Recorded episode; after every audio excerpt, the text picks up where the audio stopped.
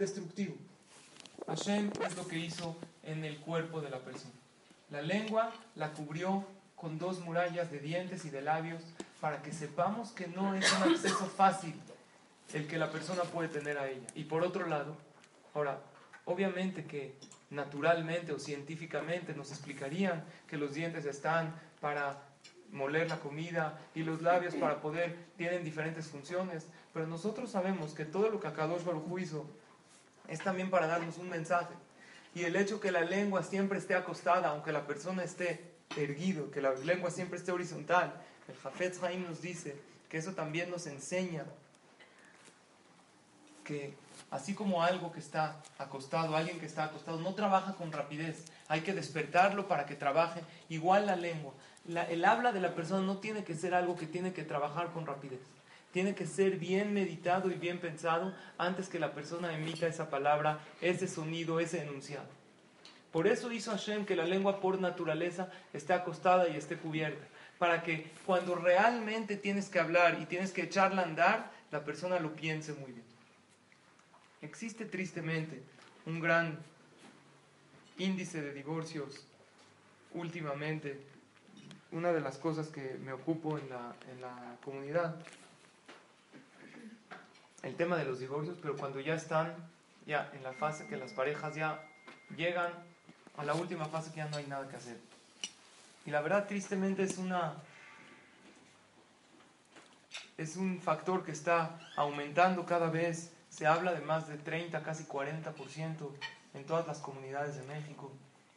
Y principalmente cuando nosotros vemos todas aquellas lágrimas de gente sufriendo, ni qué hablar de los niños que sufren demasiado por esta separación.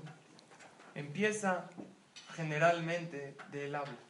Todo empezó cuando él me dijo, cuando ella dijo, y después el otro le dijo, y eso que la persona en el momento que lo dijo nunca pensó el daño que iba a hacer.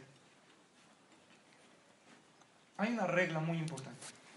Aun cuando una persona ya decidió decir, como el Jafet Haim dice, que esta lengua tiene que estar perfecta. Ahora existe la Shonara sin hablar, como lo mencionamos en la clase pasada escribiendo, pero también hay la Shonara con la actitud.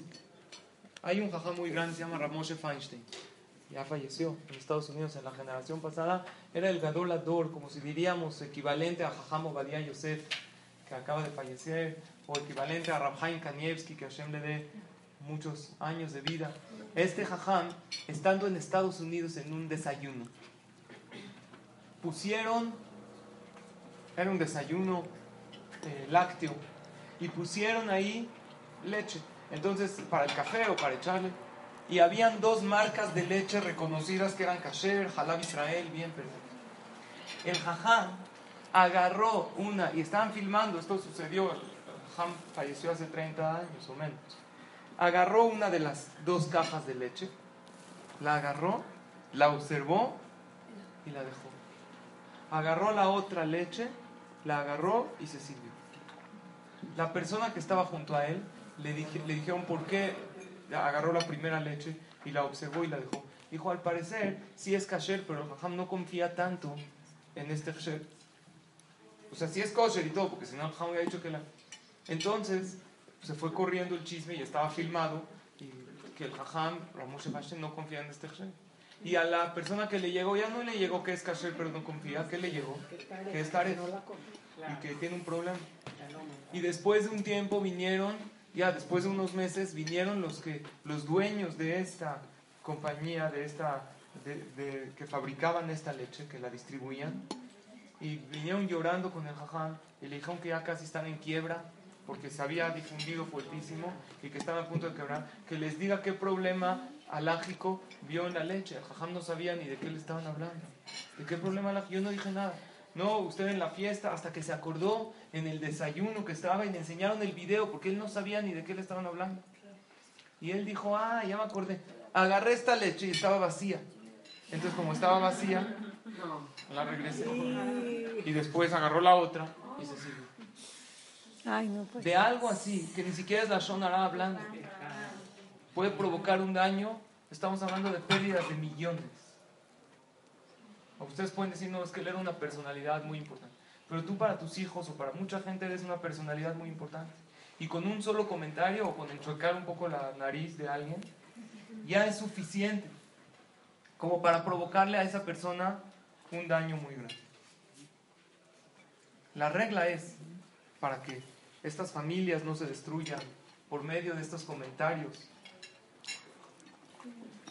que antes de que la persona dé una crítica constructiva, que es algo muy bueno, siéntate a pensar cómo puedo hacer para que esta, esta crítica que le voy a dar a mi hijo o a mi socio o a mi amiga no lo haga sentir mal. Y hay veces, no solamente no lo haga sentir mal, ¿cómo puedo hacer que antes de la crítica se sienta bien esta persona? Y eh, logrando que se sienta bien, ya va a abrir sus oídos a mi crítica. Porque si yo logré, vamos a decir, aunque lograste que no se sienta mal, el recibir una crítica, aunque sea constructiva, es muy difícil. Entonces, si tú te propones viendo y pensando antes de decir esta crítica, escoge tus palabras en tu mente, cómo lo vas a decir y cómo la vas a presentar. ¿Saben cuántos conflictos la persona evitaría? Primero que todo con los hijos, que es lo más común que dé uno una crítica constructiva. Si uno los elogiaría antes de dar esa crítica y después de dar esa crítica les aclararía que es por el bien de ellos y que te lo digo con todo cariño porque sé que eres un niño una niña muy especial. Y escojo las palabras como se los, se lo voy a decir. Y en pareja casi no se deben decir críticas en pareja, sino como hemos dicho en otras ocasiones y en otras clases, lo que tú le quieres enseñar a tu pareja, lo que quieres que él mejore, enséñaselo tú, tú. tú con tu ejemplo. Si quieres que mejoren su manera de hablar, entonces enseña, cuando estés enfrente de él, habla tú de la manera que quisieras que él lo haga. Si quieres que mejoren su temperamento, entonces esperarás un momento de desesperación y ahí vas a conservar la calma, pero no lo vas a decir, mira, eh, como yo, no. Simplemente con tu actitud. Y esa es la mejor manera. Pero cuando ya llega una situación que no hay de otra más que sí decir una crítica constructiva a tu pareja, tienes que escoger perfectamente esas palabras, pensar lo que seguro está mal, es decir, la crítica sin haber pensado antes qué palabras voy a usar para decir. Porque así estaré provocando un sentimiento muy malo de su parte. Y cuando él hable la shonara de ti, pues la queja será también gran responsabilidad la tendrás tú. Porque tú dijiste de una manera que lo hiciste sentir mal. Entonces ya esta persona que se sintió mal necesita sacar. Cuando una persona se siente agraviado o agredido, tiene una necesidad natural de, de, contarlo para defender su propio honor. Él va a ir con alguien y le va a decir, mira lo que esta persona me hizo. ¿Tengo razón o no tengo? No, siempre la gente, a ver, ¿tengo razón o no tengo razón? Y te explica la situación de manera que él la entendió, porque cuando una persona se siente ofendido es muy difícil que vea el punto del otro. Una de las cosas más importantes para la persona es su honor. Y en el momento que tú se lo dices de esta manera, pues vamos a provocar que se hable la Shonara en pareja, Hazbe Shalom, de la pareja, que es algo muy grave. Shlomo Amelech dice en el Pasuk, el rey Salomón. Alto Hachletz, Penis Naeka. No reprendas. La reprimenda es buenísima. Una persona que le, dice al otro algo que está mal, lo puede hacer cambiar para bien y, y, es algo maravilloso. ¿Cuántos de nosotros hemos cambiado por una buena crítica constructiva que alguien nos dio? Es algo increíble. Pero el rey Salomón dice, no reprendas a un letz. Un letz, la explicación, la traducción literal es un payaso. Porque si tú lo reprendes a este payaso, Penis Naeka te va a odiar en vez de recibir tu crítica. Hay gente que está, no se refiere solamente a un payaso en sí, hay gente que está de simple. Cuando está de simplón, de payaso, tu hijo o tu hijo, no te va a escuchar.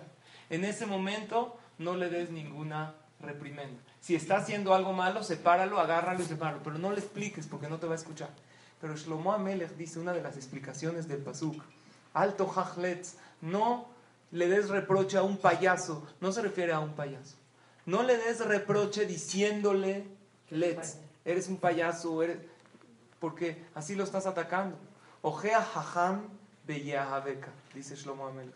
Reprime, reprocha a un inteligente y te va a amar. ¿A qué se refiere a un inteligente? Dile, tú eres inteligente.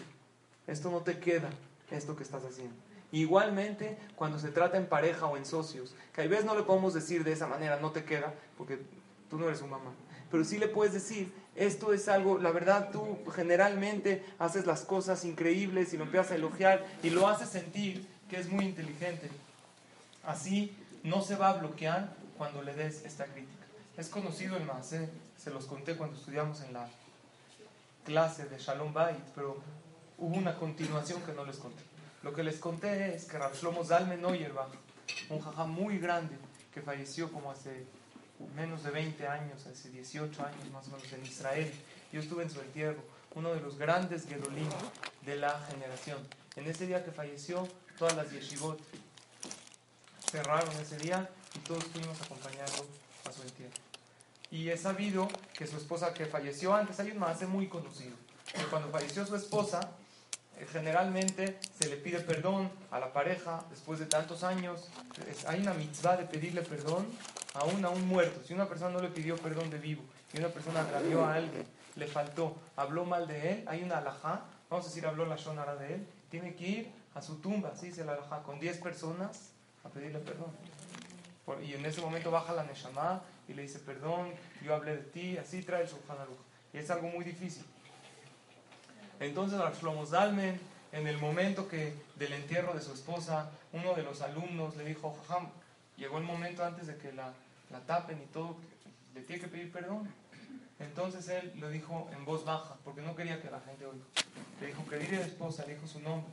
Tú sabes que en 54 años de matrimonio, nunca te hice, te agravié, te falté, no tengo de qué pedirte perdón. En 54 años de matrimonio. No nada más no me acuerdo que te haya faltado, me acuerdo perfectamente que nunca te fallé, nunca te ofendí, nunca te dije voy a llegar a esta hora y llegué un minuto tarde, nunca. Eso nunca sucedió. Por lo tanto, no tengo de qué pedirte perdón, porque tú sabes que siempre nos comportamos según como la Torah dice. Y esto lo dijo en voz baja, pero este Maase fue muy conocido. En 54 años. Y ni siquiera perdón. Imagínense una pareja ¿cuánto tiene que pasar para que le pida perdón? Después del Sheba Berajot, no 54. ¿Cuánto perdón le deberíamos Si a mí me ponen a pedirle perdón a mi esposa, no perdón, perdón no es suficiente.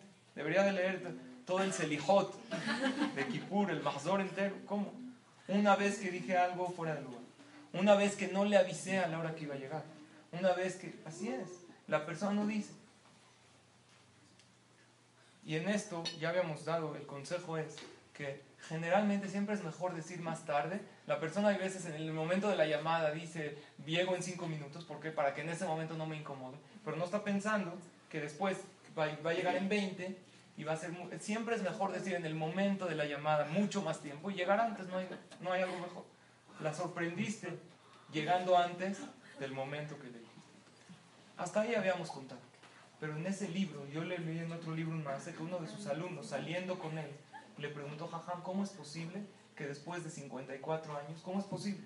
Si no existe la manera, 54 años, está bien, vivieron juntos, pero después de todo, hombre y mujer somos diferentes, pensamos diferentes. Hasta en gemelos que crecieron en la misma casa, en la misma familia, hay entre ellos diferencias. ¿Cómo puede ser que no haya que no hubo diferencias entre ustedes? Le dijo Jajam, no, sí, claro que las hubo. Simplemente antes de decir cualquier cosa, primero que todo evitaba totalmente de decir cualquier cosa, cualquier crítica. Como dijimos, si quiero criticar algo mejor, lo enseño con el ejemplo. Y si ya era algo que en verdad tenía que decir, lo pensaba y lo analizaba de qué manera lo voy a decir. ¿Cuántos hacemos este ejercicio? A ver, lo digo así, no, así se sentir mal. Mejor cambio esta palabra por esta. Así se sentaba y lo analizaba así como analiza una porción de Gemara o una alhaja. A ver, a lo mejor se lo digo así. Y otra cosa más. Y si al final, después de escoger las palabras de la crítica, tenía duda si se iba a sentir mal o no se iba a sentir mal, optaba por no decirla, aunque sea algo muy importante. Porque existe un concepto que hay, cuando hay una duda en cosas de la Torah, hay que hacer, hay que ser estricto. Cuando hay una duda en cosas de Jajamim, Cuando hay una duda en cosas de los Jajamim, se puede aligerar. Pero cuando hay una duda en cosas de la Torah, una persona no sabe si esta olla se revolvió, carne con leche y hay duda, hay que ser estricto. Y en lo que es sentimientos de la persona, es algo que es más grave aún. si habíamos mencionado que el tema era el arma más poderosa, si una persona tiene un arma, imagínense uno de los hayalim, de los soldados de Israel, que tienen su rifle sin seguro. Ustedes saben que el que porta un arma en la calle sin seguro y a alguna autoridad cuando revisan las armas, esto es motivo de, es un delito muy grave. Aunque no hayas disparado, aunque no hayas hecho daño. El hecho de portar el arma sin seguro, eso ya es algo gravísimo. Igualmente, la mayoría, la persona tiene, posee un habla, que es un arma, que la persona puede hacer, por un lado, un daño. Y ya habíamos también explicado que a Kadosh Baruj le dio a la mujer más el poder del habla que el hombre, ya que ella con el habla, ella está con los hijos y la mayoría, la gran mayoría de todo el jinuj, ya está, es el habla. Dice, hasta ahorita hablamos, si ustedes se dan cuenta, de cosas tangibles, de cosas que podemos entender. En la clase pasada habíamos mencionado que la persona que se cuida del habla también evita enfermedades a sí mismo. Trajimos el Zohar que dice que la persona que se cuida del habla también le trae salud en su vida personal, vives mejor con los demás. Hasta ahorita son cosas que nosotros podemos entender. Ahora quisiera citarles a ustedes un Zohar, que es lo que hizo Rabbi Shimon Bar Yochai el lunes que entra es Lagba Omer. Eh, o sea, sí, domingo, perdón, domingo. Eh, si me refería que el lunes, perdón, para Sefaradim ya se puede cortar el pelo, al otro día del Lagba Omer.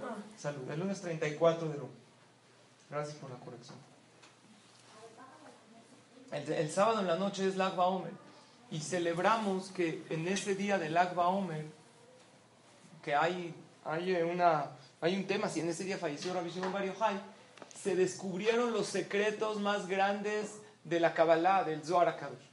¿Cómo nosotros sabemos todas aquellas cosas que hoy en día tenemos? ¿Cómo yo sé que al decir Kadish se eleva el alma? Hubo alguien que subió y lo vio todo y nos los contó en los libros del Zohar. No todos tienen la preparación para poder estudiarlo. Hay unas partes que sí las podemos entender. Y en una de las partes el Zohar, ahora, ¿cómo sabemos que el Zohar es correcto y es verdadero lo que él dice? El Zohar dice en otros lugares, hace dos mil años, explica todo el, sistema solar y habla de los planetas y habla cosas que no habían las maneras ni los telescopios para ni la tecnología y el Zohar dice muchísimas cosas. Entonces eso nos demuestra la veracidad de este libro. El año pasado estudiamos unas clases o dos o tres clases de lo que es la Kabbalah y lo que significa. Hasta ahorita, como dije, hablamos de cosas prácticas. Ahora vamos a ver, según el Zohar, qué pasa cuando la persona dice una palabra negativa, ¿cuál es el efecto en el cielo? ¿Qué sucede? Dice el Zohar, fuente de la Kabbalah, en la Perashat Azria, en la página 46, les digo la referencia. Es difícil un poco entenderlo, está en arameo y es muy profundo. Pero hay partes, yo personalmente no estudio Kabbalah, son cosas que no entiendo bien, pero hay partes que sí las podemos entender. Primero trae el Pasuk, Netzor Leshon cuida tu lengua de hablar cosas negativas. Dice, Begin de Isif Bate en el momento con sus labios y con su lengua, la persona habla cosas negativas. Inun Milim, estas palabras, Salkin Leela, suben delante de Akadosh Baruch En el mundo dice, la gente dice, las palabras se las lleva el viento. Sin embargo, no hay algo más lejos de la verdad que es o cuando tú no le das importancia a alguien. No, tú dices, las palabras. Es más, tus palabras no se las lleva el viento, las soplé yo. No me importa lo que Pero en la Torah no es así. La gente que te dice, hay veces en los negocios, mira, tú di lo que quieras, nomás no firmes, porque si firmas, ya te comprometiste. En la Torah es al revés. Si firmas, o sea, tampoco puedes firmar, pero si tú firmas algo y no hay testigos, no tiene fuerza. Pero si dijiste, te voy a entregar mañana, no puedes pasar tu palabra. Es muchísimo más grave decir algo. Asegurar que vas a hacer o que no vas a hacer que firmarlo. Si alguien te hizo firmar un papel de algo y tú pusiste tu firma, mientras no haya testigos, según la Torah, no tiene fuerza legal, alágica. Tendrías un compromiso moral. Que el jajam, si irían un din te dicen, tú firmaste esto, sí. Pues si lo firmaste, tienes que. Pero con pruebas legales no te puedes sacar nada. La firma la puedes falsificar, pero el, el habla es lo más poderoso que hay. Entonces dice el Zohar, cuando una persona dice algo, esas palabras suben delante de Hashem. Y estas palabras se divulgan. Y sale un comunicado en el cielo que dice, apártense de las palabras malas de fulano y ábranle camino penunatarle arje de en arameo es la serpiente, aquella serpiente que hizo pecar a los primeros seres humanos, a Javá y a Adán. ¿Cómo los hizo pecar? Con el habla. Empezó a entrar una conversación con Javá y le dijo, no es necesario que cuiden las palabras, el mandamiento de Hashem tan estrictamente. Y todo, siempre que vemos un lado negativo, se llama en el Zohar Kadosh, en conceptos cabalísticos, el lado de la víbora. Todo lo negativo, como que se llama ese lado. Cuando la persona habla palabras de la Shonara, le da fuerza a las fuerzas negativas para que lo dominen a él. Y aquí trae lo que le sucede al alma, que son conceptos que no podemos entender, y al cuerpo, que son conceptos que sí podemos entender, pero quisiera no mencionar. Y después dice que, ok, el efecto del alma, y finalmente acaba con lo siguiente. Dice, así como el castigo de la persona es gravísimo por, un, por cada palabra mala que la persona dice, ya sea la shonara, o ofensa, o grosería, o cualquier cosa. Igualmente tiene un castigo la persona por una palabra buena que podría haber dicho y no la dijo. O sea, existe también que la persona se concientice, hay veces lo que sí puedes hablar, lo que sí podrías haber elogiado o haberle dicho para levantarle el ánimo a esa persona y no lo dijo.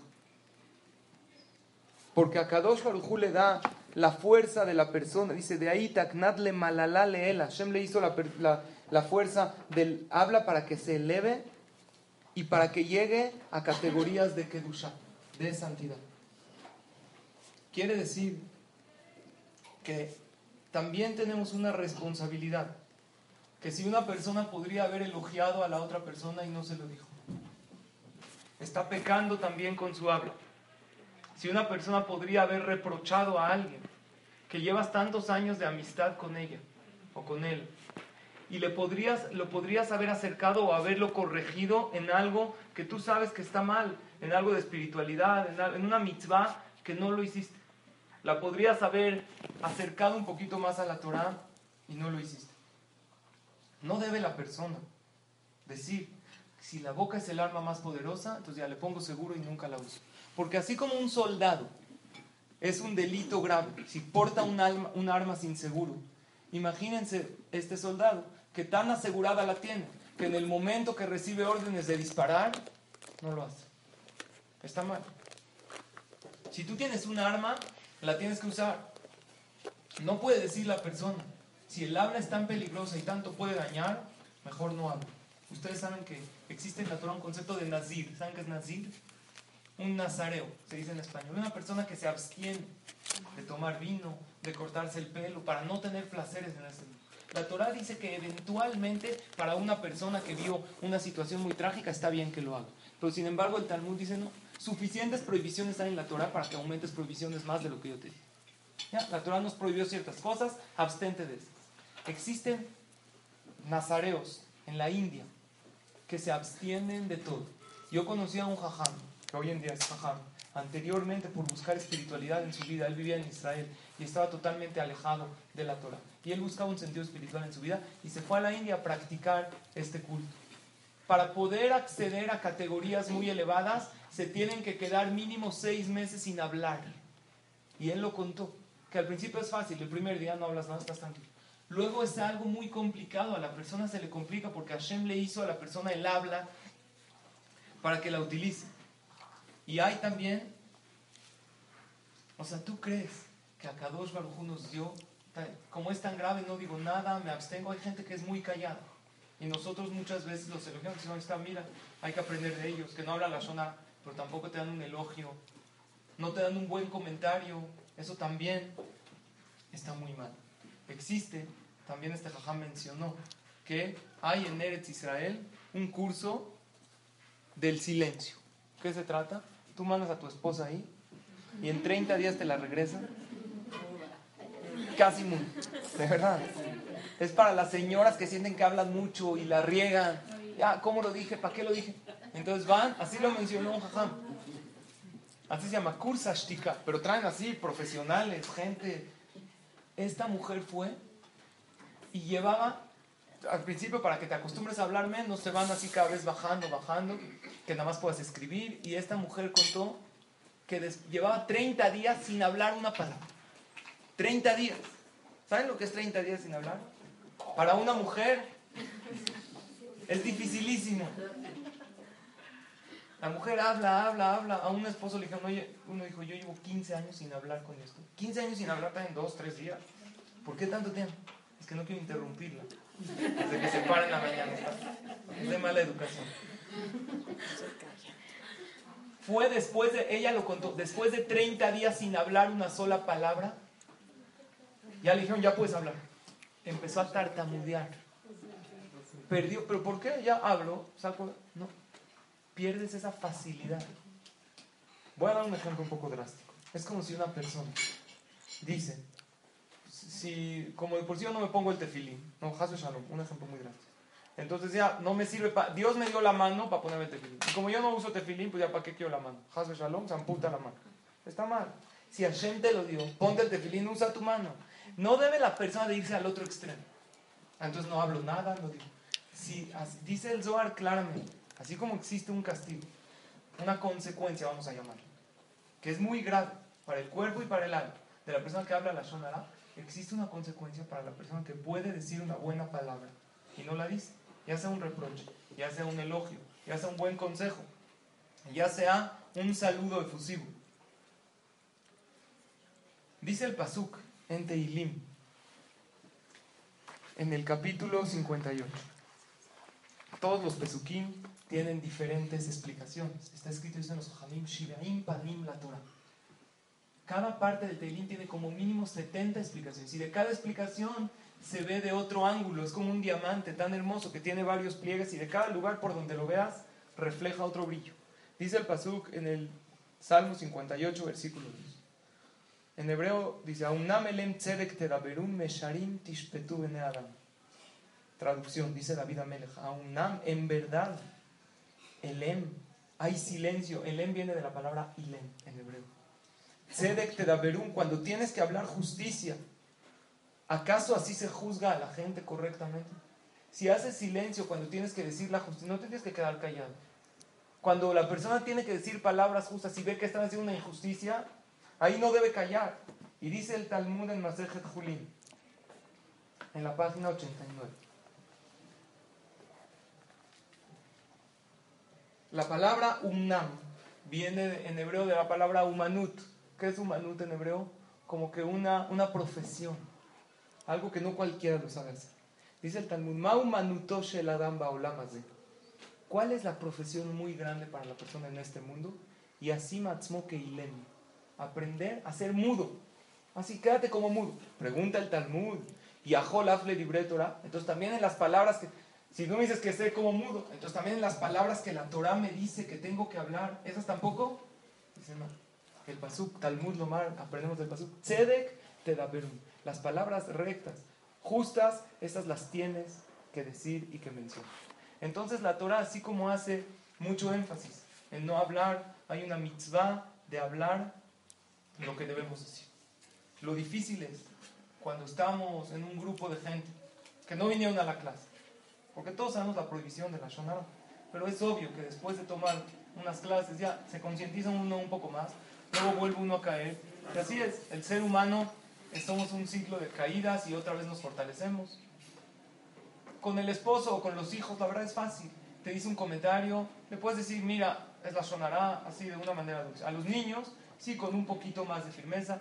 No se debe hablar mal de nadie, no debemos criticar a nadie, niños por favor, de estos temas no vamos a hablar, vamos a cambiar de tema.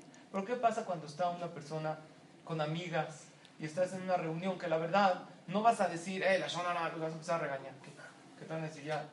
Te hiciste jajamita, o sea, ¿qué? Nos habías dicho que las clases estaban así, y tipo, que no te van a cambiar nada de tu vida. Entonces, eso generalmente no funciona. Pero sí hay veces con una sonrisa se puede decir ya, ¿saben que Cambiemos de tema, ¿para qué hablar de los demás? Sin usar el concepto la shonara o haram, porque hay gente que lo puede tomar. ¿Para qué hablar mal de los demás? Si no ayuda, se puede uno parar e irse, pero no con enojo, como si hay veces en una plática, en un café, tú te paras al baño, te paras a hacer una llamada, te paras de ese lugar unos cinco minutos hasta que se cambia el tema. Y si una persona no se puede ir, hay veces está en el coche, ¿qué hago? A ver, me bajo aquí. ¿Qué hago? Dice el Jafet Haim, puede uno, una persona poner una, obviamente no participar en la plática, y poner una, un semblante de incomodidad al tema que se está hablando. O pone una cara, no estoy de acuerdo.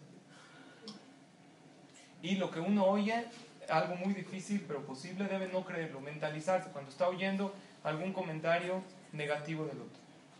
Aparte, si una persona no estudia las leyes de la Shonara, piensa que lo que no se puede hablar, sí se puede hablar, y lo que se puede, hay cosas que sí se permite hablar y hay veces mitzvah. Por ejemplo, cuando tú, está escrito, se puede hablar mal de una persona para para si alguien se va a asociar con él, o para un shidduch, para asuntos de, pareja. ¿Sabes que va a salir con un muchacho que de verdad este no le conviene y, es una persona no buena y tiene malas cualidades y es enojón y, a ella le dieron otro aspecto de lo que es él realmente. ¿Le puedes, ¿Te puedes acercar y decirle? No salgas con esta persona, no te asocies con él. Entonces dice al Hafez si tú sabes, no es de que te contaron, si sabes con certeza tú viste que a ti te hizo una trampa ahí, no solamente puedes hablar, es mitzvah y es obligación, como a Shabbat Abedazán, que es a Shabbat Abedazán, si a alguien se le perdió algo, ¿te lo puedes tú quedar? Tienes una mitzvah de regresar.